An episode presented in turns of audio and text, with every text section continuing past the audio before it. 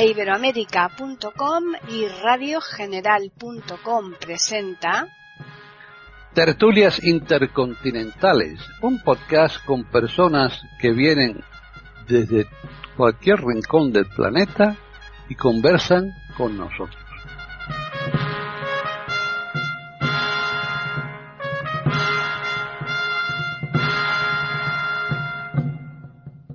¿Qué tal? Bienvenidos un día más a Tertulias Intercontinentales en iberoamérica.com. Soy Paqui Sánchez Galvarro. Hoy la charla que vamos a mantener Antonio Cuellar y yo mm, es de total actualidad. Vamos, es de una actualidad mm, de lo más actual que pueda darse, porque él ya nos dirá exactamente el tema, antes lo vamos a saludar, pero es que estamos en un momento en el que la guerra, la guerra que tenemos aquí con dos países hermanos entre Rusia y Ucrania, pues mm, están un poco, yo creo que en todo, no un poco, en todos, en todos los eh, eh, diarios, en todos los informativos, que eh, a lo largo del día aparecen tanto en prensa, en radio, en televisión, y es que no es para menos. Así que, ¿qué tal, Antonio? Bien, aquí de vuelta al invierno. No sabemos cuándo saldrá esto a la luz, pero.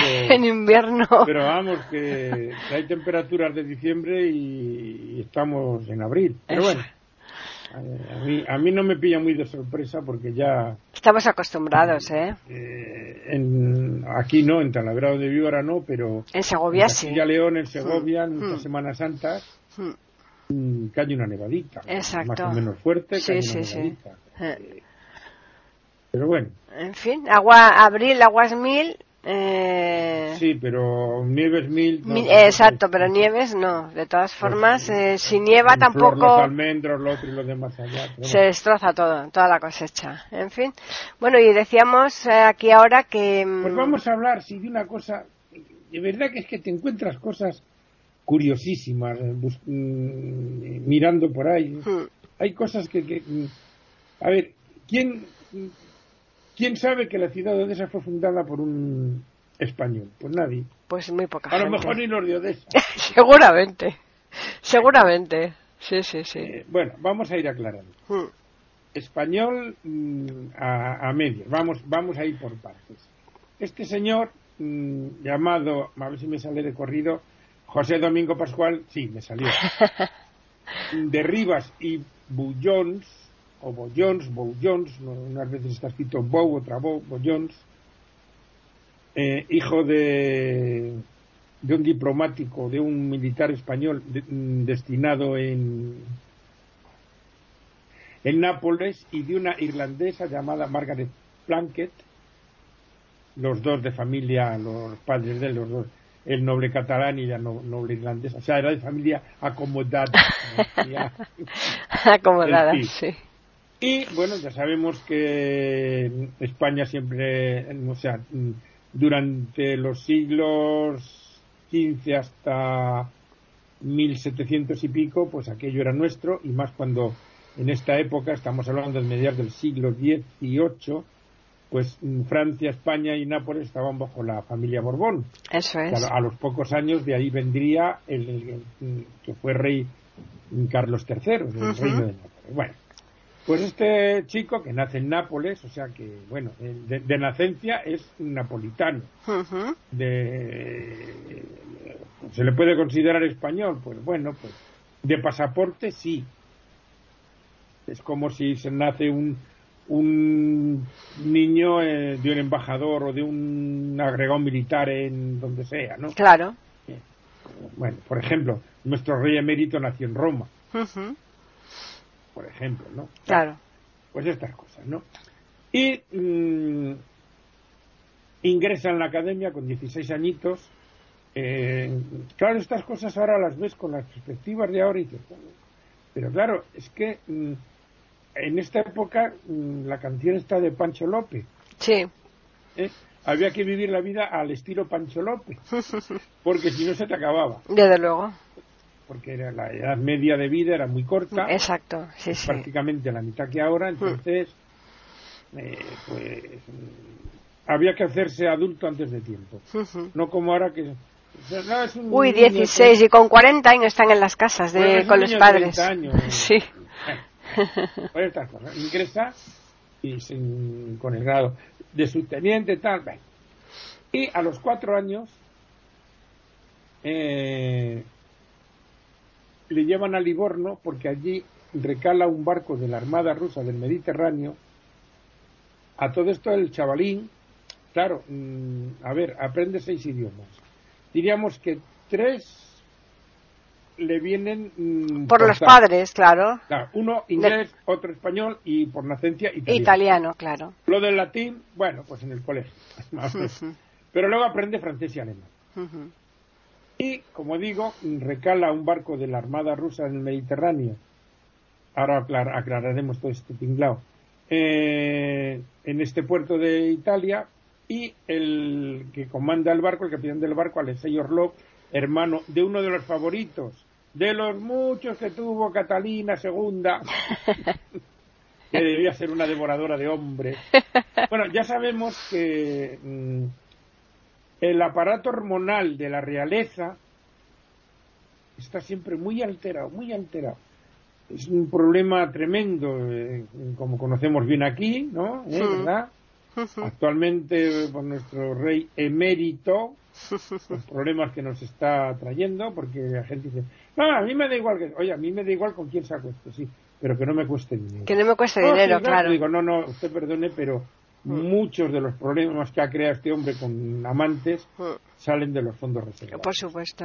O sea que, bueno. Muchísimos, ya lo creo. no tiene más que. Viene de tradición porque siempre han hecho lo que les ha dado la gana. Eh, y, bueno, como digo, el, aparato hormonal mm, sexual de esta gente está siempre muy alborotado. Y esta señora, pues lo tenía muy alborotado también.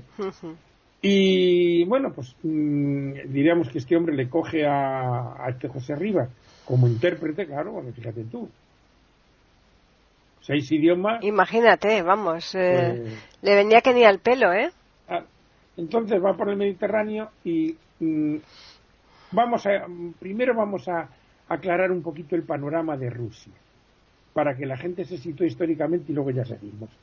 A ver, mm, Rusia, diríamos, se incorpora a Europa, cuando digo se incorpora, mm, diríamos, empieza a formar parte de la política europea o de o de las guerras, porque esto siempre va así, prácticamente en el siglo XVIII. Hasta el siglo XVIII Rusia estaba allí, en el terrible, en otro, tal y cual, pero nunca participó en los líos europeos, para entendernos, ¿no? Sí, claro. En las guerras, por ejemplo, nosotros sí, hmm. Inglaterra, Francia, Alemania, eh, pero ellos estaban allí y tal. Hasta que llega Pedro el Grande, por su actuación y porque era muy grande, medía dos metros. Eh, y entiende que Rusia, porque Rusia era una potencia continental, no tenía salida al mar. Claro. Están escuchando tertulias intercontinentales en iberamérica.com. Yo hablo de Rusia y espero que no me diga ningún ucraniano porque a lo mejor me da un capón. Porque claro, mm, para nosotros Mm, Rusia era todo. O sea, Rusia comprendía Ucrania, Bielorrusia, Pruchustán, Karapatastán, Claro, bueno, eh, por supuesto, eh, es que en aquella época efectivamente era así. Después ya... No es que la URSS, no, mire usted, mm. la URSS hereda, o sea, la URSS, lo único que se anexiona, que yo recuerde, mm. son los países bálticos. El resto ya era del imperio ruso. sí, claro. Entonces, este hombre entiende que eh, como siempre, si quieres estar en el mundo, tienes que salir al, mar, claro, al mar. Es fundamental. la salida es exacto. Sí. Entonces, él, eh, hay por ahí un libro que lo narra y tal, él, en, siendo hijo del zar y tal, se va a Holanda y por aquí, por Europa, a, a ver cómo se hacen los barcos. Y incluso estuvo de obrero haciéndolo y tal para ver talas, porque su obsesión era salir al mar. Lo consigue fundando la ciudad que lleva su nombre, San Petersburgo, posteriormente Petrogrado, posteriormente Leningrado y vuelta a San Petersburgo. O sea, la, ciudad mm, que está hecha a imagen y semejanza de, París, en cierto modo. Sí, muy bonita, por cierto. muy bonita. con un diseño muy de la época, que no, tiene, no tiene el casco medieval, en el fondo del Golfo de Finlandia, hmm. podría ser una Venecia, por en cierto modo, eso sí, un poquito fresquita. bastante, bastante. Yo he estado ahí en pleno mes de eh, agosto y hace un frío bastante, sí, muy bonita. Hmm. Una vez en un crucero, una visita relámpago, hmm. pero que me permitió ir a los coros del ejército luso. Ah, sí. Porque un gorrinín. No, yo he, estado, yo he estado un par de días, pero evidentemente muy poco para lo que esa ciudad necesita. Posteriormente estuve cuatro días, pero bueno. Eh, eh, en la segunda, en la primera visita fui, vimos el palacio este que tienen a la orilla del mar. Sí. Eh, y eso fue, ya digo, con el crucero que no dio mucho más de sí. Y luego, hace tres años, estuvimos mm, una semana en Rusia, media en Moscú, media en San Petersburgo, y vimos algo más, el Hermitage, que Hombre, el Hermitage es que necesitas un día entero y no lo ves, no lo ves completo, es ¿eh? maravilla. el Hermitage es un... Que pasa que había un problema, y es que Oye, vamos a, aquella, aquellas cúpulas que se ven allí, me cago en la mar, aquellas cúpulas. Taca, venga a andar, venga, hasta que llegabas a las cúpulas. Madre Pero vamos, es una ciudad preciosa, con unas avenidas amplias y, tal, ciudad de, Peter Sekorsky. Sí, quien no lo conozca merece la pena que, vayan a verlo, si pueden, claro. De Korsakov, etc.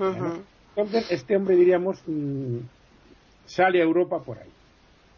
Pero claro, mm, Rusia se había expandido y el, el norte, a ver cómo me explico yo, lo que ahora es todo, donde está todo el lío este de Mariupol, Odessa, la península de Crimea, todo eso estaba en poder de los turcos. O sea, la margen norte del Mar Negro la tenían los turcos. Sí.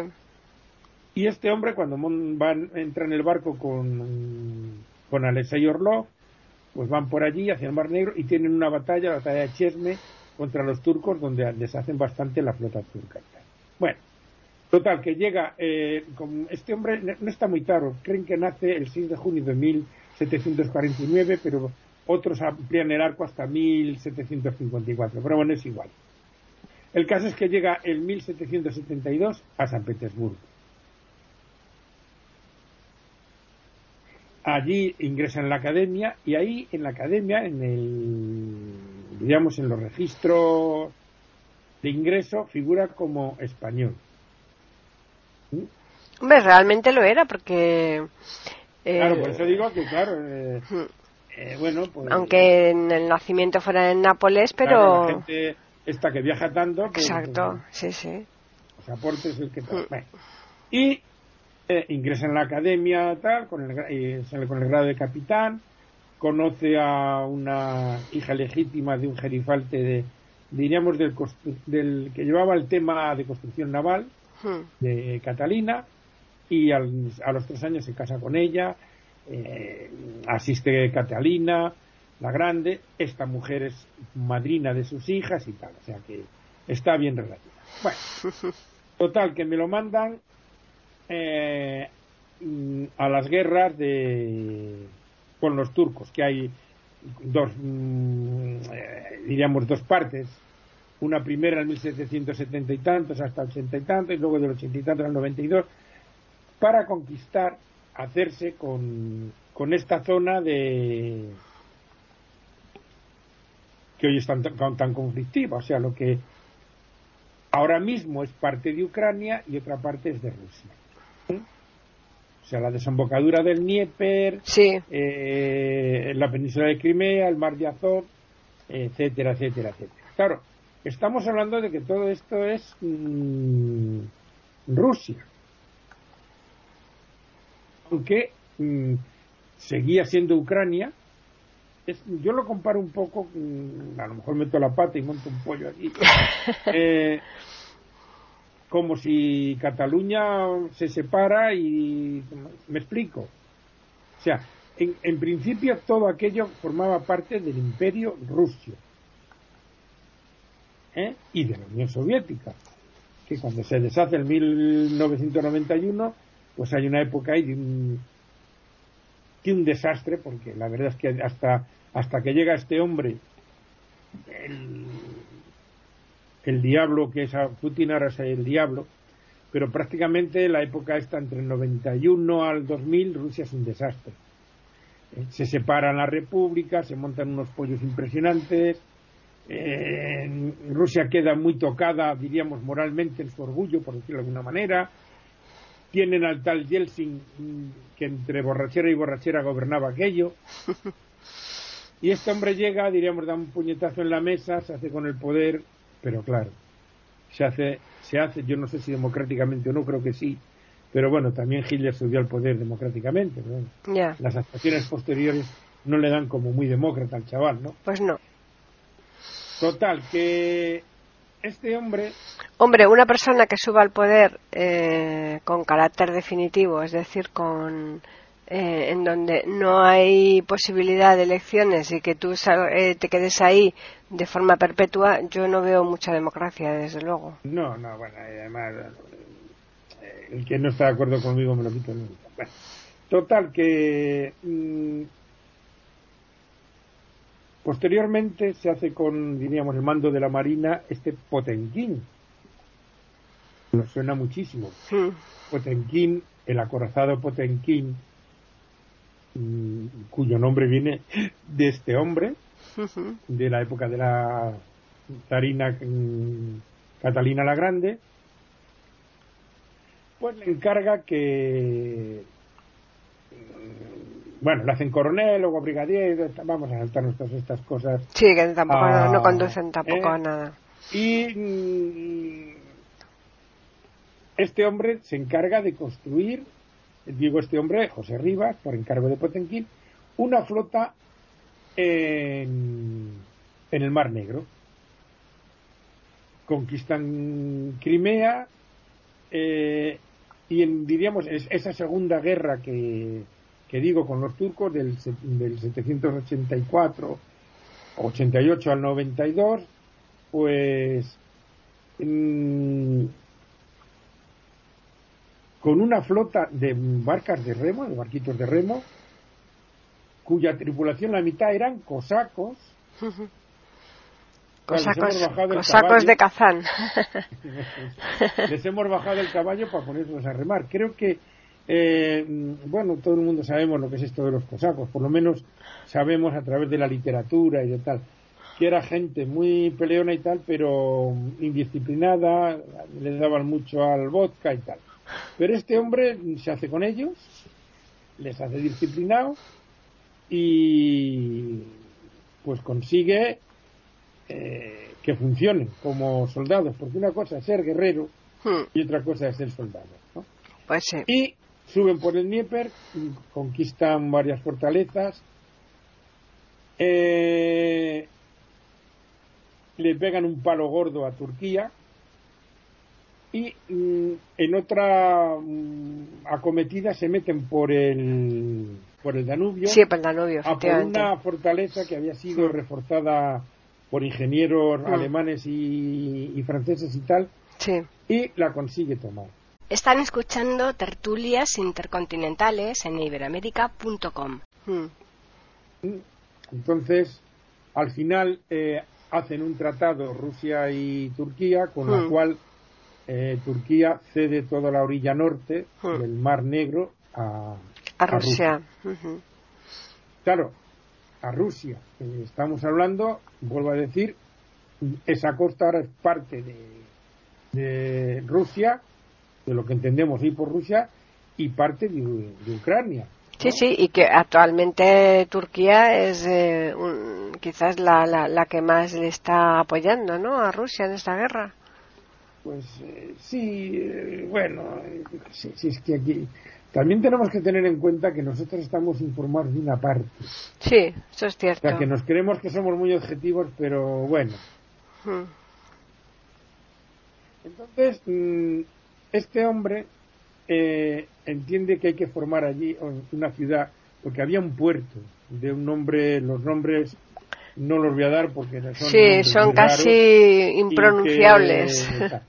Mm, pero él entiende que ahí tiene que, mm, diríamos, afianzarse Rusia y salir al mar por ahí. Ya tenemos un puerto arriba en San Petersburgo. y otro abajo. Porque, mm, a ver, Rusia, me voy a ir a la Edad Media, ahora para atrás, Rusia está formada por los vikingos. Me explico. Eh, los vikingos, que ya sabemos que en el siglo IX y X navegaban por toda Europa haciendo incursiones, robaban, se llevaban gente y riqueza, pum, a los barcos. Hacían, eh, diríamos, la campaña de verano. E, e, era como ahora, ahora vienen a, tomar el sol, pues entonces no. En vez del sol se llevaban todo lo que podían. de, todos, de todos sitios, pero sin embargo. en, en la época de del califato de Córdoba llegaron hasta Guadalquivir, hasta sí, Córdoba. Sí, hasta Córdoba. Eran sí, barcos ligeros. Claro, claro. Recordemos que mm. Sevilla es puerto de mar, sí. puerto. Es puerto, es, exacto, pero claro. Entonces, y entran barcos relativamente grandes. Grandes, ¿eh? Porque es, eh, es la más navegable de aquí de España. Los vikingos pueblan Rusia, mm. en vez de cruzar el Báltico, que lo tenían ahí al lado, pues no.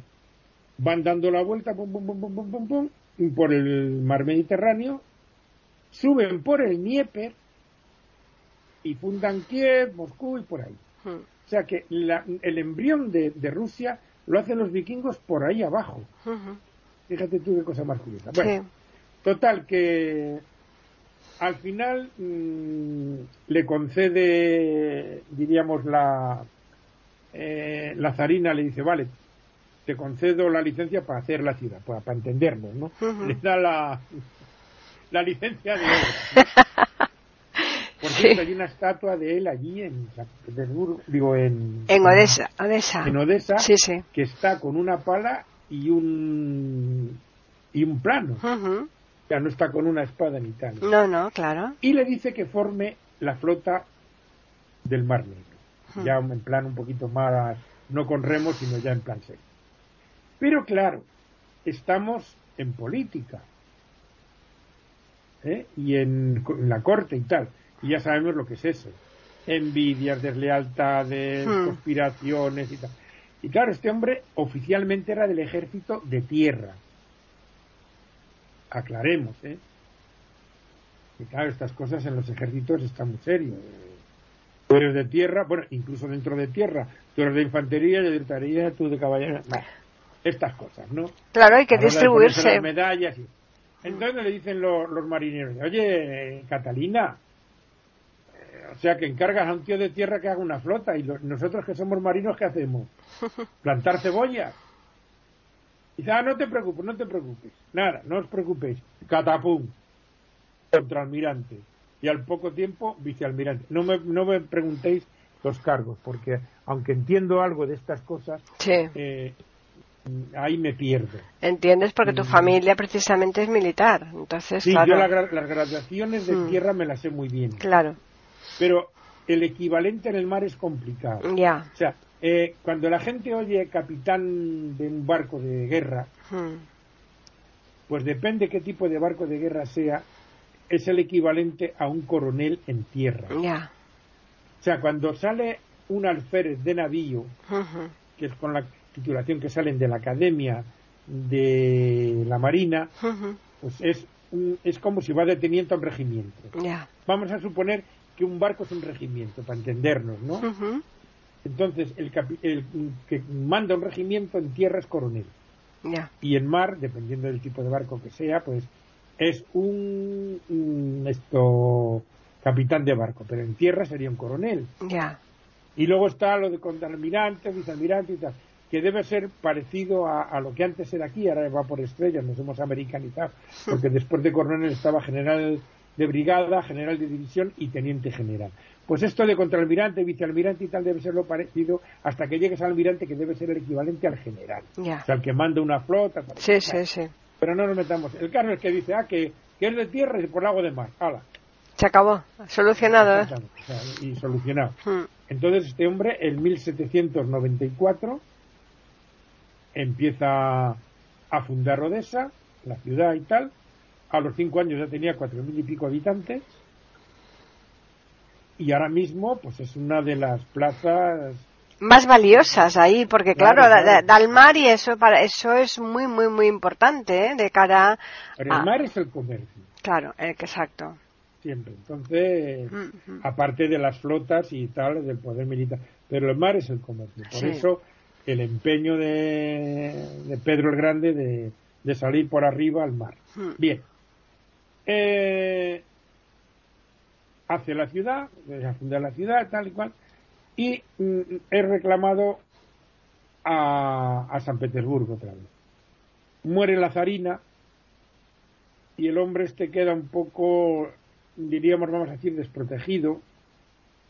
Le hace el, el zar que entra, mm, Pablo I, le hace como ministro de Montes, mm, que funde un ministerio de Montes y tal.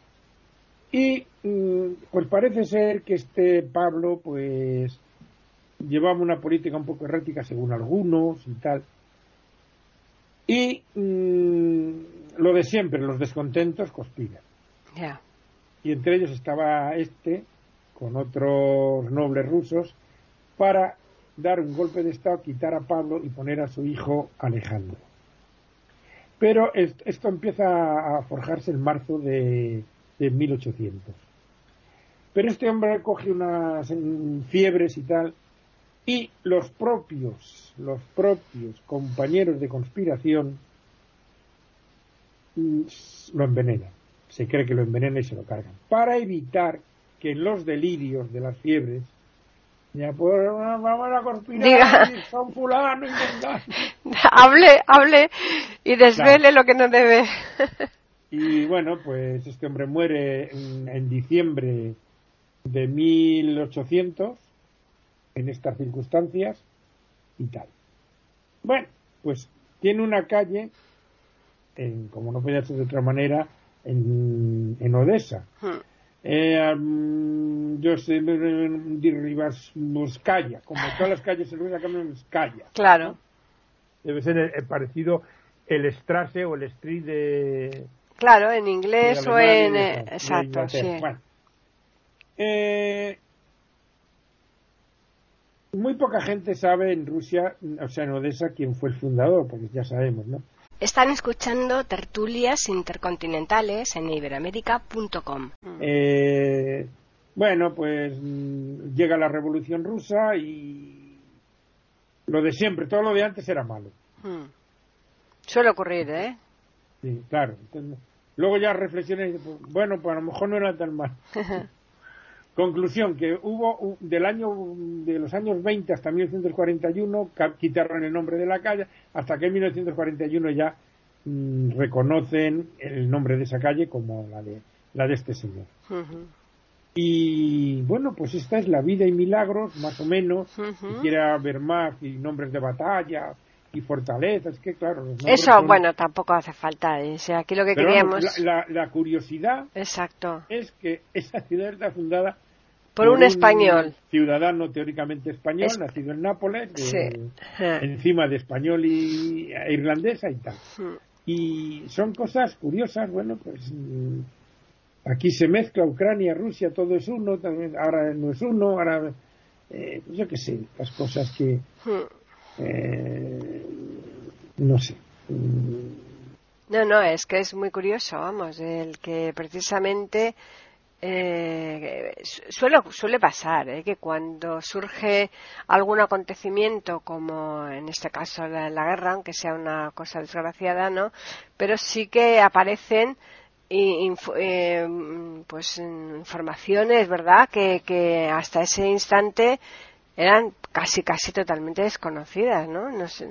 bueno aquí vamos a hacer unos apuntes también curiosos no hmm. eh, como diríamos la experiencia marítima rusa era como el clima bajo cero, hmm, claro. pues claro, mm, contratan a mucho marino inglés para que forme a esta gente, ¿no? Sí. Y mm, coincide un tal mm, John Paul Jones, Ajá. John Paul Jones, que se, tomó el nombre de Tom Jones. No confundamos. Con el cantante. que, tomó ese nombre precisamente por este hombre. Bueno, este hombre, a ver, vamos a ver. Este hombre, estamos hablando de la época en que Estados Unidos se independiza de, mm, de Inglaterra, ¿no? Hmm. Entonces, este hombre era de la Armada inglesa, como no puede ser. Tiene unos aferes y tal, y mm, la Armada inglesa pone precio a su cabeza, él se va a las colonias, a las famosas 13 colonias y tal, y allí le cogen como, mm, diríamos, jefe de la Armada, de la futura Armada de lo que va a ser Estados Unidos. Y este hombre viaja a, a París y tal, y llega aquí a San Petersburgo. Y se pone al, diríamos como este nuestro, como Rivas, se pone al servicio de la zarina también. Y entonces llega el follón. Porque dicen los marinos ingleses, ah, sí, o sea que este que es del enemigo, porque claro, habían tenido una guerra con ellos pues diríamos la dejan un poco tirada y tal, pero que eh, es esto, o sea, mm, eh, pues las, extrañas alianzas, las coincidencias, eh, por eso cuando, no, lo genuino, lo tal, lo cual, esto son cosas para, porque si nos fijamos, bueno, no hay, que fijarse, o sea, los nacionalismos, me explico, la bandera y los himnos prácticamente son una cosa de hace un siglo y pico, bueno, que estamos en el 21. Todo esto sale del siglo XIX. No, pero Francia, España, sí, sí, todo lo que usted quiera. Pero diríamos cuando eh, mm, se, mm, diríamos, se toma conciencia de esto y se ponen ya las banderas y, y, los signos y tal, son del siglo XIX y principios del XX.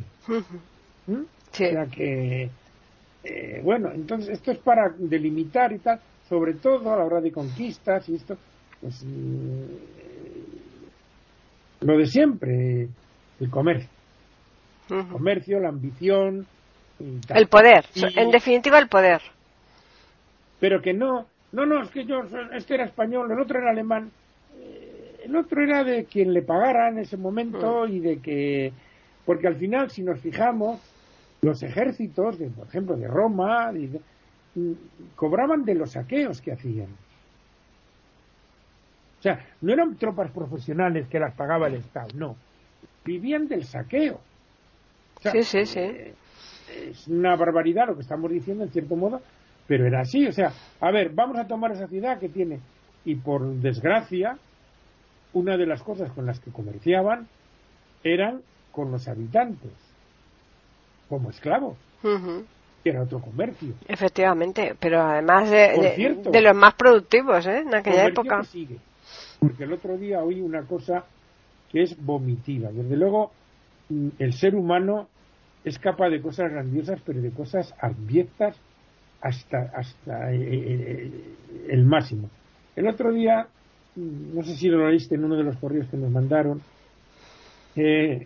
resulta que hay Mm, de las mafias estas de trata de blancas y de alimentadores de prostíbulos y vicio que se hacen pasar por ONGs para engañar a, a mujeres y niños de Ucrania, haciéndose pasar, como digo, por ONG para y les llevan directamente a este comercio. Es de verdad que yo a esos eh, digo, mire, va a haber fútbol, pero entre partido y partido van a hacer lo que hacían los romanos, unos leoncitos, unos tigres y tal, y ala, a la arena. No, eh, eh, la, mente humana... Es, es, de verdad que, que nos queremos muy civilizados, hmm. pero seguimos igual. Hmm. O sea, el botín eran la riqueza, el oro, la plata, Supuesto, claro, claro. las mujeres, hmm. que eran uno de los trofeos de los soldados, pues, y no vamos a hablar para qué, porque tal, cuando no qué, y los esclavos, o sea, mm, entonces, pues los ejércitos se han movido por eso, porque no, por Roma, por Roma, si muchos de los soldados romanos eran sirios, hispanos, galos, ¿no? ¿qué es eso de Roma? ¿Dónde está esto? Entonces, había que motivarles de esa manera, de esa manera, igual que, ah, no, es que el enemigo viene a, a robarnos, a violar a las mujeres, ¿Qué es lo que haríamos nosotros si entráramos en el otro sitio? Pero no os lo voy a decir. O sea, pues esto es, esto es, eh, al final, por desgracia, el, mundo mm, salvo honrosísimas excepciones, se mueve por dinero. Sí. Desgraciadamente por sí. intereses. Y por eso las Y, banderas. y- que, y que en todas sí. partes cuecen habas, ¿eh? No vamos tampoco a... No, no, no, es, es, esto es la historia del mundo. Si es que, Exactamente. os repito, siempre iban a decir tío es un pesado.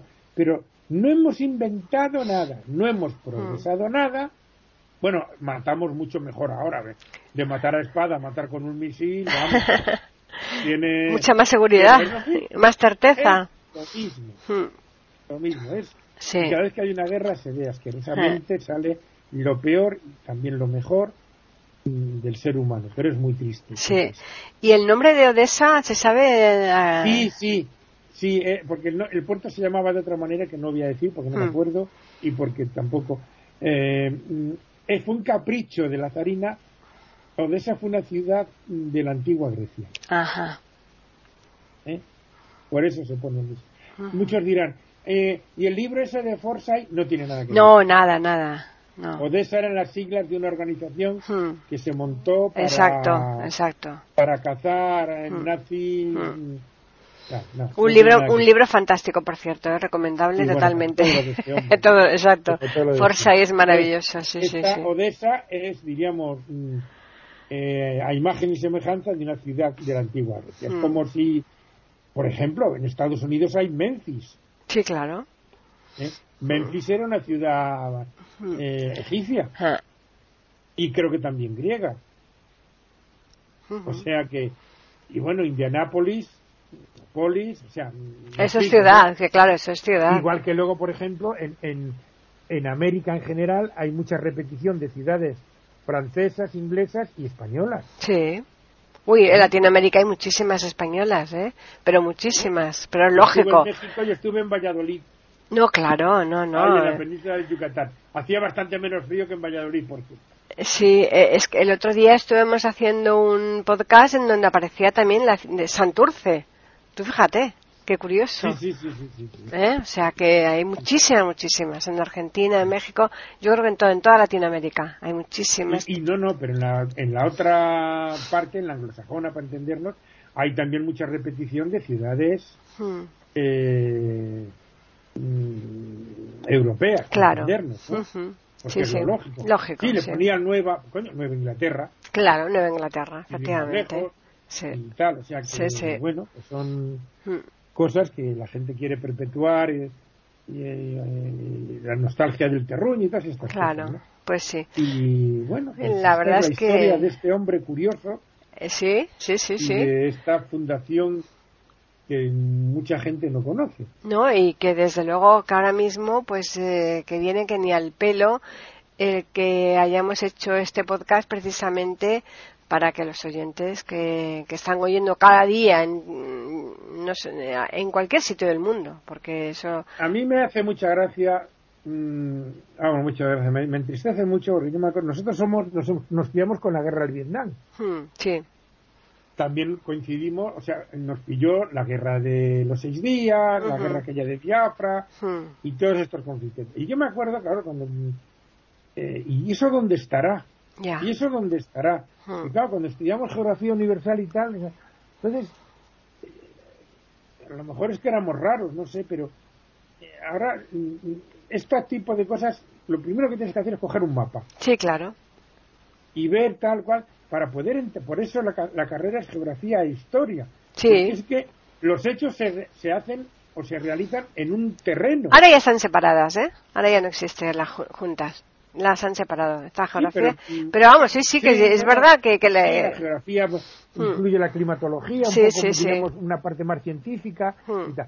Pero el que estudia historia tiene que tener unos conceptos muy claros de geografía porque- Claro, claro, porque la historia se desarrolla en, en lugares. para ver, oye, ¿y estos dos por qué se peleaban? Claro. Nosotros no hemos tenido nunca guerras con Rusia, ¿por qué? Porque están allí lejos. Claro.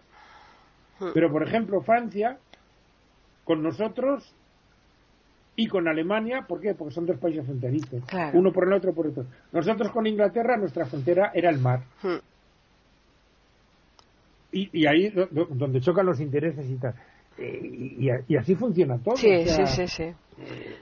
es eso. eh, entonces, mm, ahora mismo lo que hay que coger es un mapa y ver la situación de cómo está en París, el otro, y cómo se desarrolla esto. Y, Las herramientas son fundamentales. En este caso el mapa, en otros casos el diccionario y demás. O sea que eh, tenemos. Pero no hay. Yo, es que lo, cuando te un chaval de 15 años, me gusta la historia del grupo que sirve. muy aburrida, ¿verdad? Te dice muy aburrida. Ay, digo, digo, vale. Yo se lo digo, cuando tengo profesor, digo, Mira, pero no miréis los exámenes, los tiráis al aire. Los que caen en la mesa aprueban, los que caen al suelo se Digo, pues si da igual. Si lo, los habéis examinado ahora en abril, en junio no van, en, en, agosto no van a tener ni idea de lo que han mm. estudiado, ni idea, porque no, no son conscientes mm. de que el bachiller, no, luego en la universidad, no, en la universidad no, la educación y los conocimientos generales se adquieren antes, exacto, exacto. Tú vas a la universidad a hacer una especialidad. Un muy especializado. Claro, lo que te gusta la especialidad. O vas a maestría o vas. Mm. Pero la formación mm, cultural, de mm. cultura general. Sí. Y de, y de comportamiento se hace antes. Por supuesto. Antes. Y si tú vas a la universidad siendo un zoquete, me explico, sí. un zoquete social, saldrás siendo un zoquete social. Sí. Porque allí no te van a enseñar a decir buenos días al entrar. Eso se aprende antes. Hmm. Sí, sí, efectivamente. Pero bueno. Bueno, pues vamos a recordarles a los oyentes que nos pueden escribir a tertulias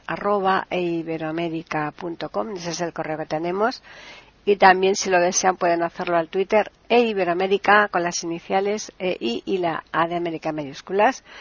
Y nada, pues ahora ya a preparar el siguiente podcast que vamos cambiando, vamos alternando las tertulias con la música, que es lo que a Antonio le gusta y a lo mejor quizás, quién sabe si nos hace algo de Semana Santa, nunca se sabe, ya veremos. Mm, Así que no, Ya, ya, me he quemado mucho, ya he hablado mucho de De la Semana Santa, ¿no? Ya, tenemos mucho de todas formas ahí en, los, en los fondos, en los fondos de Iberoamérica tenemos muchísimas, muchísimas cosas de, Semana Santa. ¿eh? Así que quien quiera puede ir y en el buscador que tenemos, mm, pulsando el, el número uno, eh, sale un buscador, ahí escribimos lo que queremos y si decimos Semana Santa. Me acuerdo pues que hice una sobre la Semana Santa de Zamora. De Sevilla también. Eh, otra sobre Semanas Santas generales. Exacto. Cuenca, Sevilla. Sí, sí, sí, Zamora y. No, no, hemos hecho muchas y cosas. Y la de Murcia. Mm. Eh, momentos cumbres de cada Semana mm. Santa. Sí, sí. Música de cada Semana Santa. O sea que hay, hay, quiera documentarse y tiene cosas. Tiene de sobra, así que bueno, pues de nada, ya como siempre les agradecemos la atención que nos prestan y nosotros les esperamos para que vuelvan, esperamos que vuelvan aquí la semana que viene, el, más concretamente el miércoles, y nosotros les tendremos preparado un nuevo podcast de tertulias intercontinentales, pero no, no son los miércoles, el de tertulias son los lunes. Como estábamos hablando de música, yo me había ido al de platicando, pero tertulias son los lunes. Así que será el lunes próximo cuando estemos aquí en iberoamérica.com con una nueva tertulia intercontinental.